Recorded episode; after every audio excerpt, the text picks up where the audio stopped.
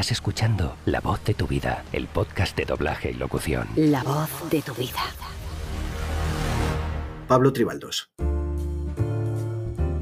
Cuando nuestro invitado de esta semana, La voz de tu vida, llegó al doblaje, con tan solo cuatro años, lo hizo para revolucionar por completo una forma muy concreta de doblar, ya que hasta entonces los niños del cine estaban doblados casi siempre por mujeres. Él y toda una generación de niños actores llegaron entre finales de los 80 y principios de los 90 para marcar un antes y un después en la historia del doblaje en España. Desde entonces hasta hoy, Pablo Tribaldos ha demostrado no solo ser un actor que doblaba a niños, sino que lleva más de 30 años poniendo voz a todo tipo de personajes. Pablo, bienvenido a la voz de tu vida. Hola, encantado, muchas gracias. Igualmente. Bueno, cuéntanos en primer lugar, ¿quién es Pablo Tribaldos? Bueno, pues Pablo Tribaldos es un luchador. Un luchador que ha vivido su sueño mm, gracias a que se lo ha currado un montón. Nadie me ha regalado nada, la verdad es que fue un mundo bastante hostil. No el doblaje, sino en general mi vida de artista, de joven. Ya. Me independicé muy jovencito, me independicé a los 16, me fui a vivir solo, tuve que valerme por mí mismo en todos los sentidos. Y bueno, pues eh, de pequeño he trabajado en, en muchísimas cosas. Tenía un grupo de música y hacía teatro, hacía he trabajado en circo, he tenido mi productora, he hecho 3D. Qué bueno. O sea que ha sido un poco todo el abanico artístico. He hecho cine, he hecho televisión, he hecho de todo. Me imagino que eso al final en tu casa, porque tu padre, que si no me equivoco es Clemente Tribaldos, también se ha dedicado siempre a todo el tema audiovisual, o sea que es algo que has nacido casi con ello, ¿no? Efectivamente, mi padre tenía uno de los primeros estudios de, de grabación de discos que hubo en España y ha grabado a gente muy importante. Eh, hacía bastantes cuñas de radio y bueno, pues entre ellos pues Javier Dotú, Langa, Porcar, pues un montón de, de gente que pasaba por allí, ¿no? Y, y le dijeron, oye, pues eh, necesitamos niños y tal, ¿por qué no coges a tu hijo? Está en un grupo, ¿no? Y bueno, pues empezó a partir de ahí mi carrera profesional. Ya, ya había hecho antes doblaje, a los cuatro años hice mi primera película de cine, de dibujos animados, pero yo con esa edad no tenía conocimiento de que lo que estaba haciendo era doblar. Claro. O sea, era tan pequeñito que, que, bueno, me dijeron, me, me cogió mi padre en brazos, se me puso en el atril, me dijo, aquí tienes que decir esta frase. No la sincronicé en boca ni nada, simplemente cuando me dijeron yo hablaba Claro. Y así empezó mi carrera, ¿no? Y años después, como anécdota, pues efectivamente ese fue mi primer doblaje. Pero bueno, mi carrera de verdad empezó a los 12 años, ¿no? Que yo ya estaba, pues eso, con mis pinitos de actor de imagen, con mis spots de publicidad y mis, y mis cositas, y entonces empecé a hacer doblaje prácticamente, de- había tal volumen de trabajo con el boom del vídeo que realmente ocupó todo mi tiempo. Claro, como comentábamos antes, llegasteis eh, bastantes niños a esa generación de que em- empezasteis a doblar niños que, que- que hasta entonces estaban, estaban siendo doblados por mujeres. Entiendo que tú no tienes realmente ninguna formación de actor de doblaje. Tú llegas, empiezas a hacer takes y, y- y- y el- la, la experiencia que vas adquiriendo entiendo que es la, la formación que vas, que vas aprendiendo, claro. Efectivamente. Eh, era otra forma de trabajar. Yo tenía la experiencia artística de estar en el grupo de música, de haber hecho un poco de teatro y de haber hecho cosas de imagen.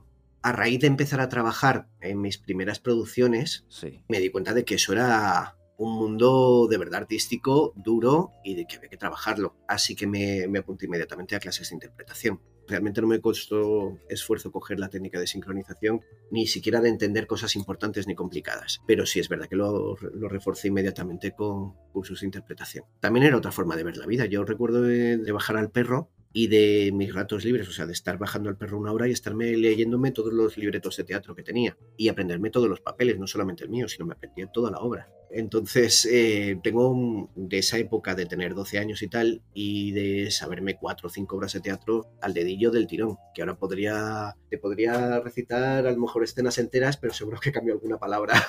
Bueno, Eh, esa fue mi infancia, mi, mi juventud. O sea, realmente yo estudiaba para, hacer, para ser actor. Pero me imagino que tenías que, a- aquellos primeros años, tenías que compaginar todo esto con, con la escuela, ¿no? Efectivamente. Además, era.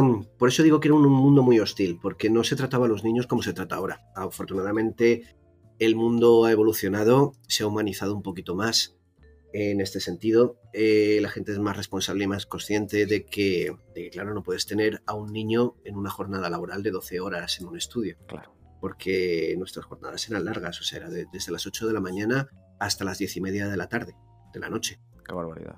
eh, técnicamente, antes yo, yo entré cuando todavía se doblaba en cine, eh, las series de televisión se doblaban en cine. O sea, yo entré con el boom del vídeo, pero cuando mucho, la mayor parte del trabajo todavía nos llegaba en cine, ¿vale? Entonces, yo he hecho, por ejemplo, eh, series como el- la del pequeño saltamontes, la de Kung Fu. Yo era uno de los niños, era uno de los pequeños saltamontes. Yo lo he hecho en cine. Curioso. Bueno, esa hay muchas más, o sea, realmente nos venían en, en 16 milímetros en formato cuadrado, pero era cine. Entonces, la técnica entonces era que tenías que estar en la convocatoria del 1 hasta el 100 Uy, y no, no están preparados mm, para poner tus takes, salvo que tuvieras una urgencia o que te tuvieras que ir a otro estudio. Entonces, el, el que yo fuera niño no lo contemplaban tampoco como una excusa. Ya. Yo tenía que estar en mi jornada laboral desde las 8 de la mañana hasta las 10 y media de la noche. ¿Qué pasaba? Pues que al final tuve que acabar los estudios en el nocturno claro. que luego completé ya más adelante, completé con un máster de, de animación 3D y fue cuando, cuando monté con mis padres la productora.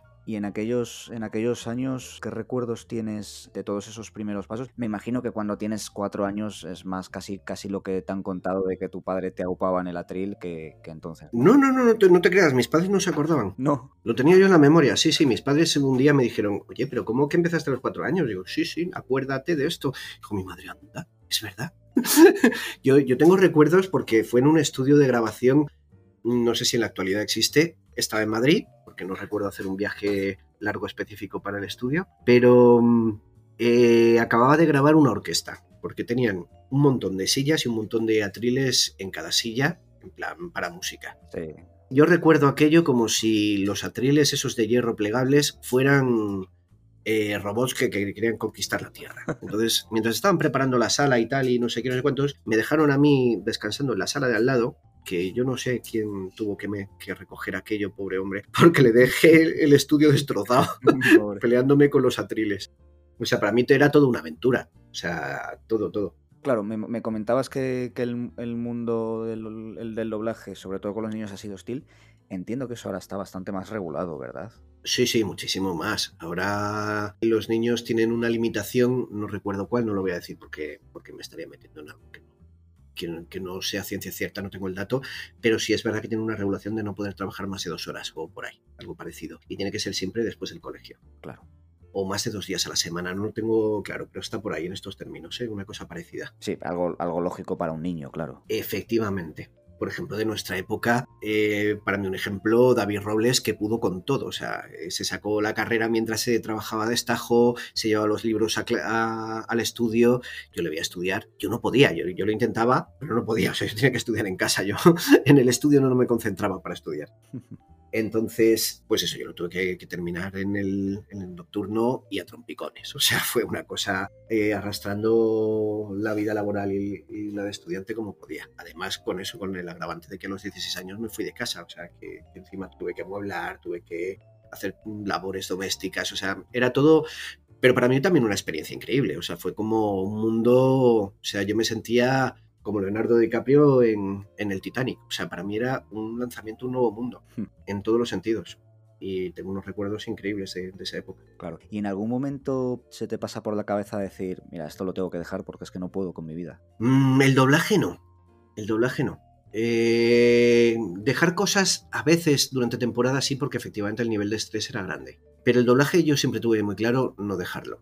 No dejarlo. Mm, Recuerdo que además en un momento dado ah, hubo un punto de inflexión muy importante en mi vida. En Antena 3 me ofrecieron un contrato para dirigir el departamento de, eh, de infografía de escenarios virtuales Qué bueno. y era un contrato indefinido, bastante jugoso, y de repente fue como, ostras, claro, pero te contratas fijo en una empresa que tienes que seguir un horario por la mañana y por la tarde, que no era jornada intensiva, sino que, estaba partido. Entonces eso significaba que no podías salir a doblar. Porque una cosa es que te cojas en una empresa por la mañana y luego tengas las tardes libres y le digas al estudio, oye, por el pacto con el estudio, pues si me vienen capítulos de esta serie solo los puedo hacer por la tarde. Pero no, en este caso realmente elegías una de las dos profesiones. Entonces, mm, al final ahí tuve que elegir el doblaje. Y oye, por la parte que me toca como espectador, por lo menos agradecido, ¿no? Por, por todos los trabajos que, que has hecho, gra- gracias a que te quedaste en el doblaje. Oye, se ha comentado mucho, Pablo, eh, no sé si es esto más algo anecdótico, que, toda esa generación de niños le quitasteis el trabajo a las mujeres. ¿Eso lo, llegasteis a sentir así en algún momento? A ver, sí, eh, ya te digo que fue hostil, no por todo el mundo, pero sí que había un rechazo. A ver, ahora de adulto entiendes también que es difícil trabajar con niños. Hay un dicho en el cine que no trabajes con niños ni con mascotas cuando vas a hacer una película, ¿no? Sí. Porque claro, se te alargan los tiempos de rodaje increíble. Yo la, verdad es que con los niños disfruto mucho cuando trabajo con ellos. Y lo que pasa es que es otra forma de trabajar. efectivamente, ya sabes que te tienes que dedicar una jornada más para la producción, porque eh, el niño va a coger la jornada.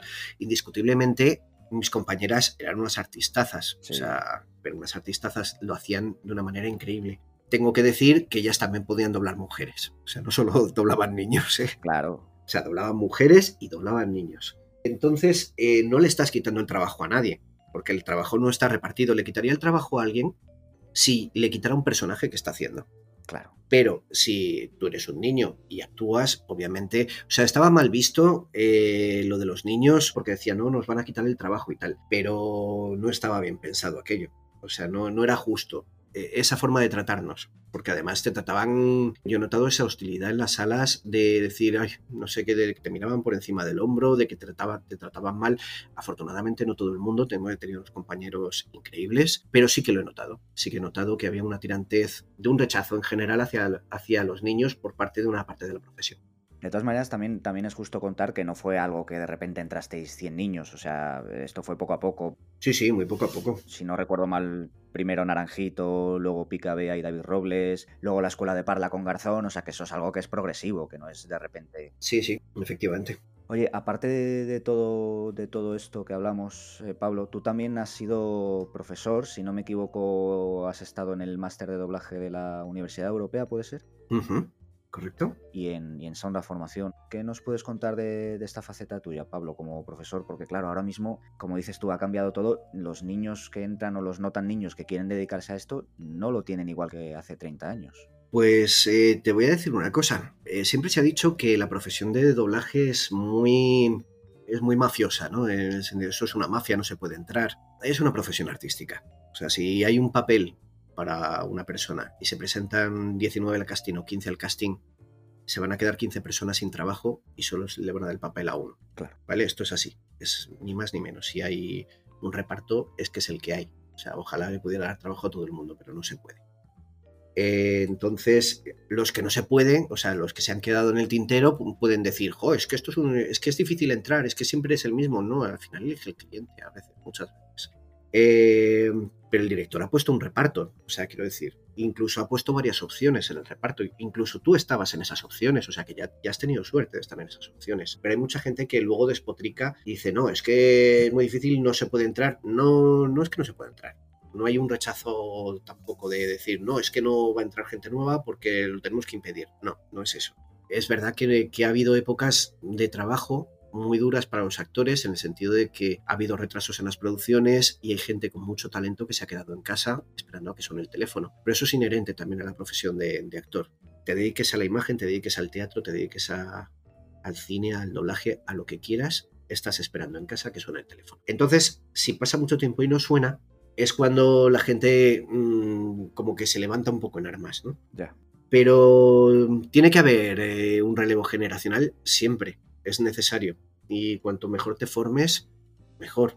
Eh, entonces, la gente nueva ahora, eh, yo le doy siempre un consejo que aunque es muy difícil, que, no desista, porque te van a dar ganas de tirar la toalla mil veces, de decir, jo, es que, mira, me he gastado un dinero en formación, llevo esperando dos años para una oportunidad y me han dado una en dos años y he hecho un papel en dos años. Y ahí es cuando vas a decir, venga, abandono, porque esto al final es muy difícil, me gusta, me encanta, pero es muy difícil. pues no lo dejes, lo que tienes que planteártelo es no como profesión principal, por lo menos al principio, no como tu fuente de ingresos, hazlo por vocación, no lo hagas por ingresos. Claro. No trates de hacerte millonario con esto, porque nadie se hace millonario con esto. Y el que se ha conseguido hacer millonario con esto, se ha conseguido hacer millonario durante un poco, durante muy poco rato. O sea, no dura eternamente.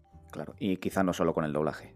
Efectivamente. Y esto yo de pequeño también lo he visto. La verdad es que tuve mucho ojo eh, con esto, porque cuando estábamos en, la cresta de hacer todos los protagonistas de toda, de toda la época, de mis compañeros, eh, yo he visto a mis compañeros comprarse deportivos, ir a las salas VIPs de las discotecas que le habrían, eh, gastárselo todo en noches de fiesta. Y hay que tener un poco de cabeza cuando estás en lo alto de, de la cresta. Es decir, esto no va a durar eternamente, ahorra, haz algo con ese dinero que sea positivo para ti.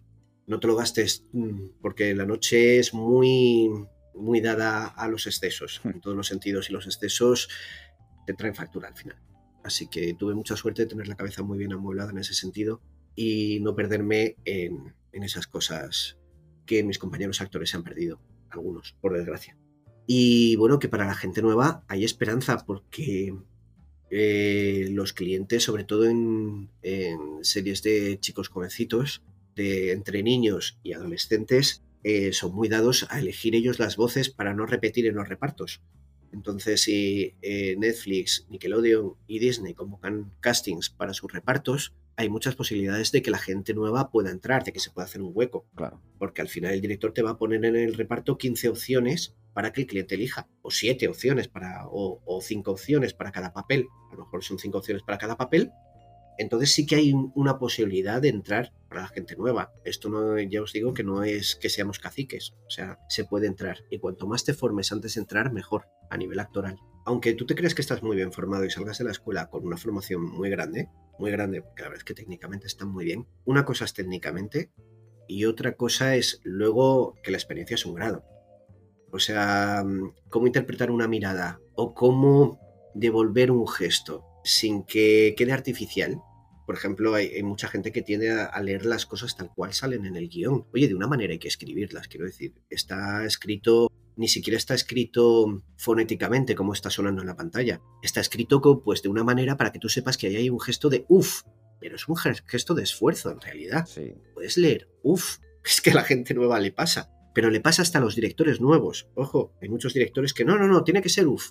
Te quedas mirando al director diciendo, ¿en serio? estás diciendo eso. de verdad, y lo vas a admitir. Bueno. Oye, hablando de directores, eh, en el doblaje.com constan dos producciones en las que has dirigido tú. No sé si es correcto y has dirigido alguno más. He dirigido alguno más de hace mucho tiempo que no recuerdo ni los eh, series de dibujos he dirigido, pero no recuerdo ni los nombres. A lo mejor había, habría dos producciones más además de esas, o sea, en total habré dirigido cuatro veces. Tengo que decir que otra que no sale y de la cual estoy muy orgulloso en el doblaje.com porque fue publicidad, pero dirigía a Constantino Romero.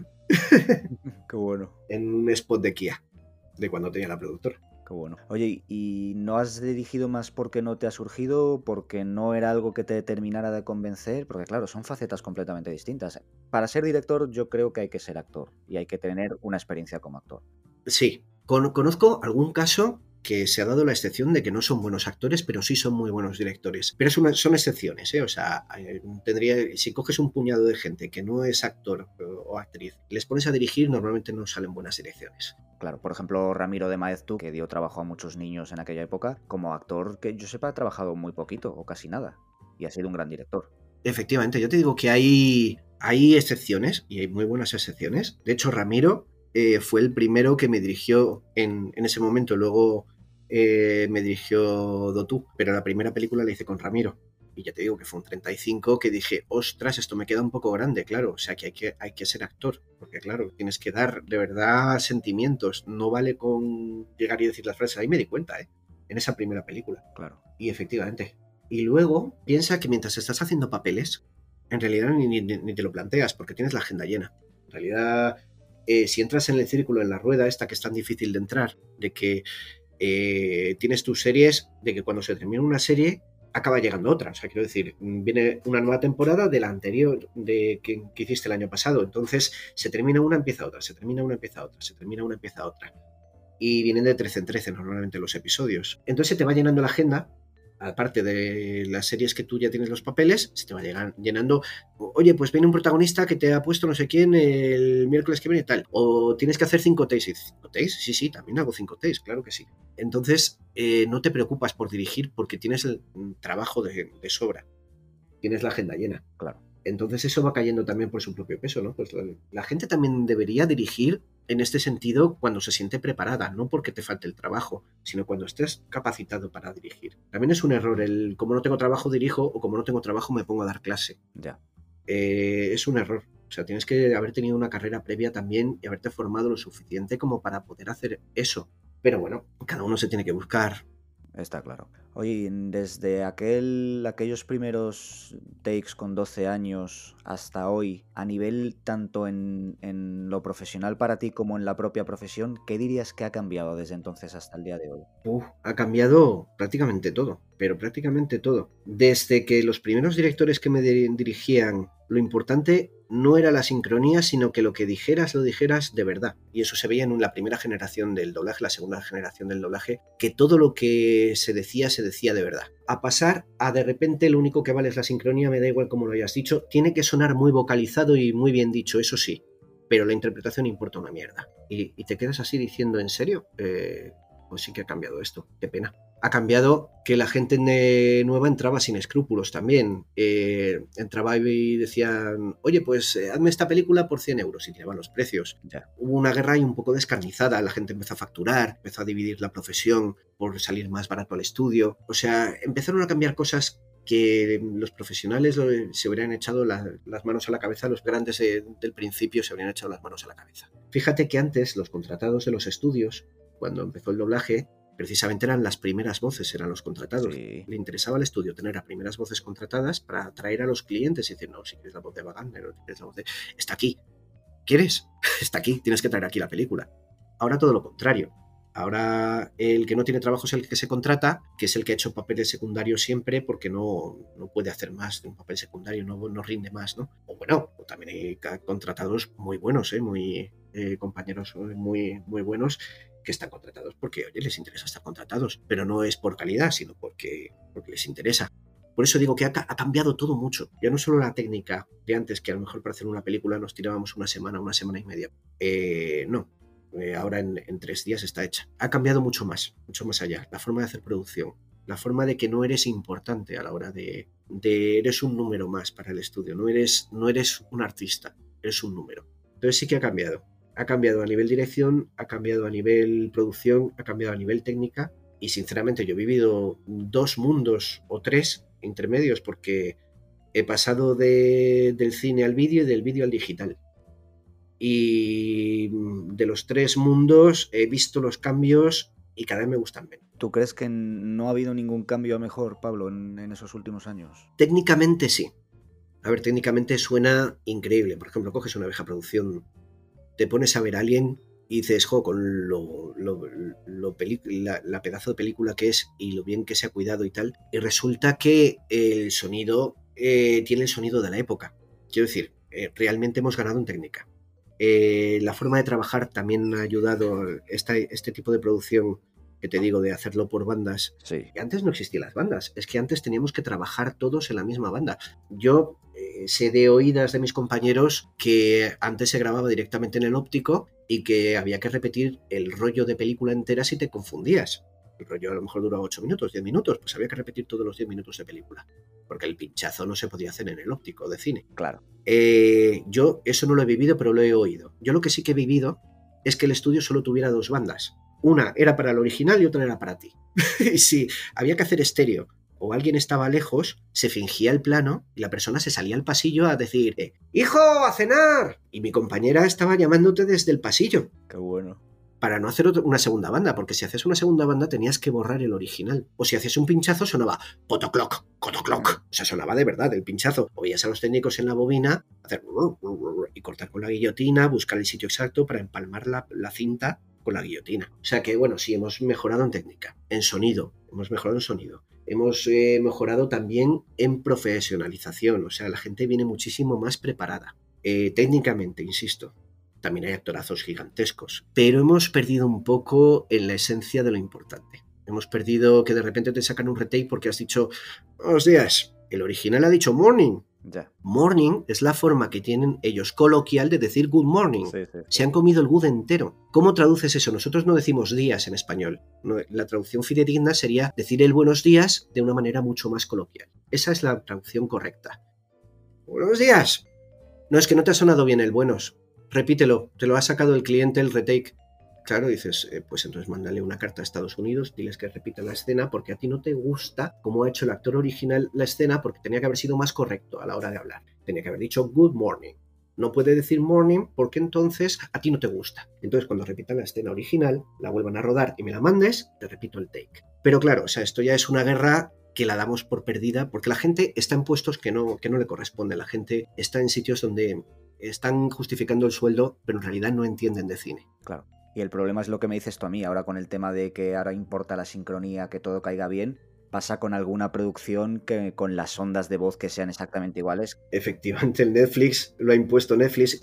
Disney impuso las bandas, ¿eh? Disney impuso las bandas en su momento. Hasta entonces eh, trabajamos todos en la misma banda y Disney llegó y dijo, no, no, no, no, señores, esto hay que hacerlo bien, cada uno en una banda. Y Netflix ha venido a decir más o menos lo mismo con las ondas. Bueno, tiene su parte buena y su parte mala. La parte buena es que efectivamente queda, eh, luego la mezcla, si no la mezclan en España, queda mejor. Eh, la parte mala es que nosotros muchas veces aprovechamos un off para tratar de no cambiar tanto el texto original. Me explico, si tenemos que abreviar texto para decir lo que están diciendo, que coincida la boca, las labiales y todo, si podemos mm, llevar una frase un poquito más larga para meter alguna palabra más que se entienda mejor el original lo que está diciendo para ser más fidedignos a la traducción literal, con este sistema no nos dejan, porque tenemos que ir a la medida exacta que suena al original, pero en la medida exacta en tu idioma no es igual. Ya. Entonces hay pérdidas y ganancias por ambas partes. Oye Pablo, para ir terminando, como empezaste muy jovencito y quizá fue un todo un poco casi como que quien no se da cuenta, que si la música, que si esto, ¿qué consejo te habría gustado que te hubieran dado a ti mismo que empezabas que entonces no sabías, pero que hoy ya sabes? Pues yo me habría dicho a mí mismo, hazlo antes, todo, en general, todo. Todo lo que estás pensando hacer, hazlo antes. Todo da mucho miedo. Todos los saltos al vacío dan miedo. Así que si quieres arriesgar y montar tu propia empresa, hazla. Si quieres arriesgar y presentarte a un sitio para que te den un papel, hazlo. Eh, cuanto más te formes, fórmate más, más, más, más que yo en general lo he tenido claro, pero no he tenido tampoco el tiempo necesario para formarme mucho más. O sea, sí que me he formado, pero mucho más podría, no sé. Eh, esos serían los consejos que yo le daría a alguien que empezó como yo y que me hubiera gustado que me dieran a mí. Y que no lo dejen. De hecho, yo hace poco tuve una, una crisis. Ya no fue por falta de trabajo, sino por falta de calidad en el trabajo de mi alrededor.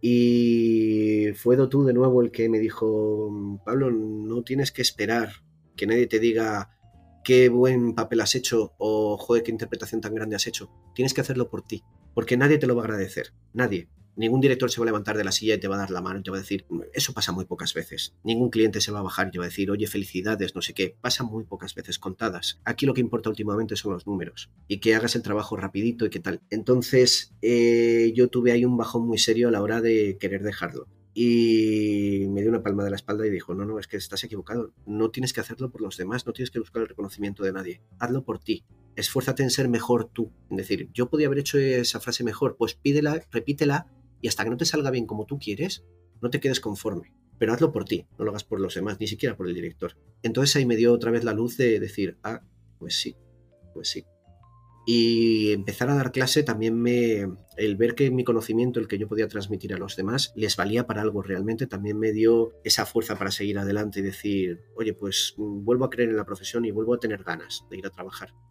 pues eso eso es fantástico y bueno, hay, hay momentos mejores, hay momentos peores, pero si tienes la oportunidad de seguir adelante, hay que seguir, eso está claro. Pablo Tribaldos, ha sido un auténtico placer tenerte con nosotros esta semana aquí en La Voz de tu Vida. El placer ha sido mío. Muchas gracias. Gracias a ti por, compartir tu experiencia, tus años de, vivencias y por abrirnos virtualmente las, las puertas de tu vida. Muchísimas gracias por todo. Pues nada, nos vemos. Te mando un fuerte abrazo, Pablo. Otro, hasta luego.